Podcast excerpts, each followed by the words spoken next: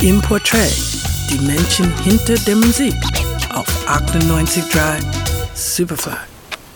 Als ich diese Stimme zum ersten Mal gehört habe, diese mitreißende Energie und Wärme, ich war sofort infiziert. Ein einzigartiger und erfahrener Künstler, der grenzenlos zwischen den Stilen vermittelt. Boogie, Bossa Nova, Funk, Jazz, aber auch Rock. Edge, Motta.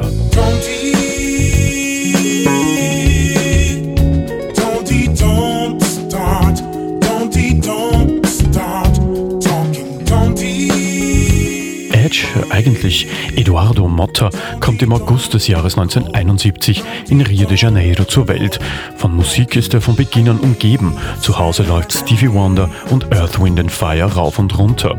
Der wichtigste musikalische Einfluss kommt aber vom Onkel Tim Mayer, der den Begriff Carioca Soul etabliert hat. Er füttert den jungen Edge mit reichlich Samba und Bossa Nova Rhythmen und vor allem Soul.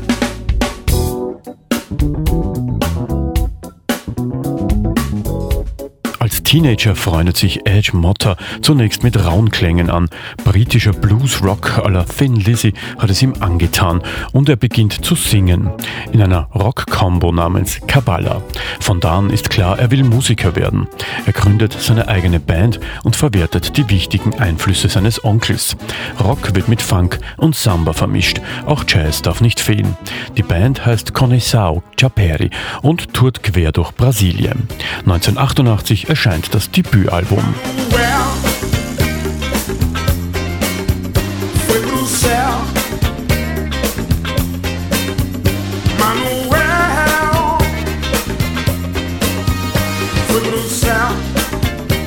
Edge Motter fühlt sich innerhalb eines Kollektivs nicht wohl. Zu sehr will er seinen eigenen Stil durchbringen. Er verlässt die Band und stellt sich auf eigene Füße, tüftelt an seinem Sound und tourt weiter durch die Lande. Die Solokarriere von Edge Motter passiert fast nebenbei oder besser gesagt, sie entsteht ganz automatisch.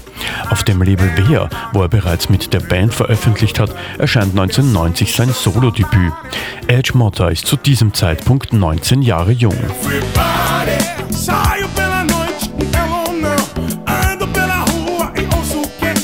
Nach einigen Jahren in New York, wo sich der Künstler beeinflussen lässt, entwickelt er seinen eigenen Stil.